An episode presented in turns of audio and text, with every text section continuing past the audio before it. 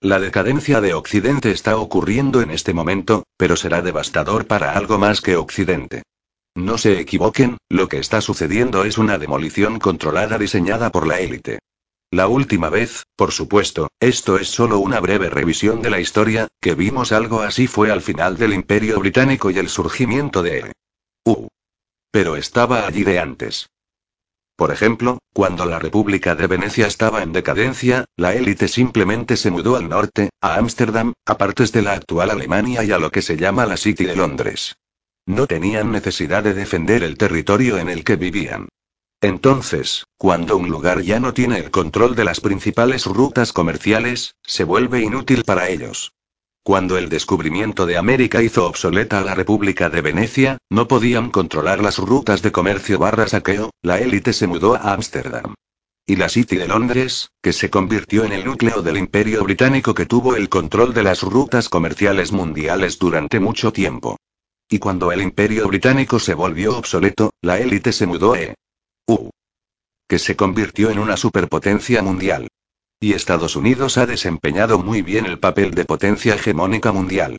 Pero como dicen todas las cosas llegan a su fin en un punto y aquí estamos. Entonces, cuando China Brie entró en juego, de repente las rutas marítimas controlables de U ya no eran solo líneas de vida, o al menos la más importante, para el comercio global.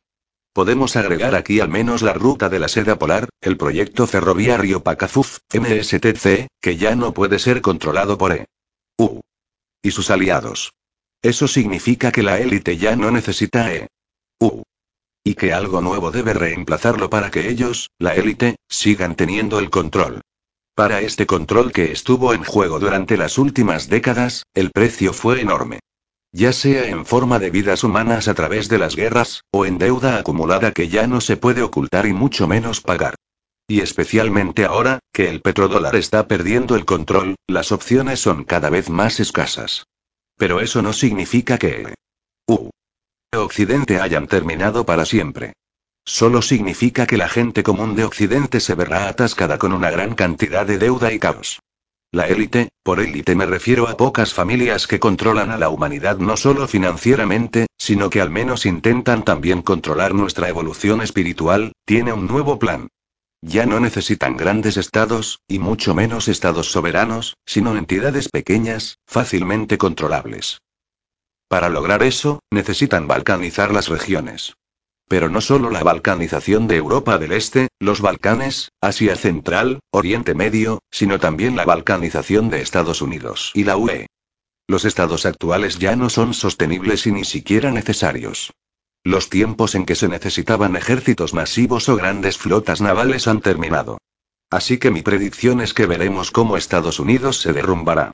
De manera lenta pero segura, partes de especialmente Florida, Texas, están trabajando para establecer la infraestructura básica para este escenario. La brecha entre los estados de EU se hará cada vez más grande y esto no es una coincidencia. Sin embargo, este es un movimiento deliberado de la élite para mantenerse al tanto de nuevo que básicamente estará en el ciberespacio, el espacio, y no será dirigido por estados, sino por empresas privadas y por personas que no conocen la lealtad del Estado, por lo que pueden fácilmente trasladarse a otras partes del mundo. Dejando atrás solo destrucción y deuda. Entonces, para esto, necesitan balcanizar el mundo con países soberanos nacionales como sus principales enemigos. Para lograr esto, harán cualquier cosa, si es necesario, matarán a la mitad de la humanidad. Este es un juego antiguo y son maestros en jugarlo.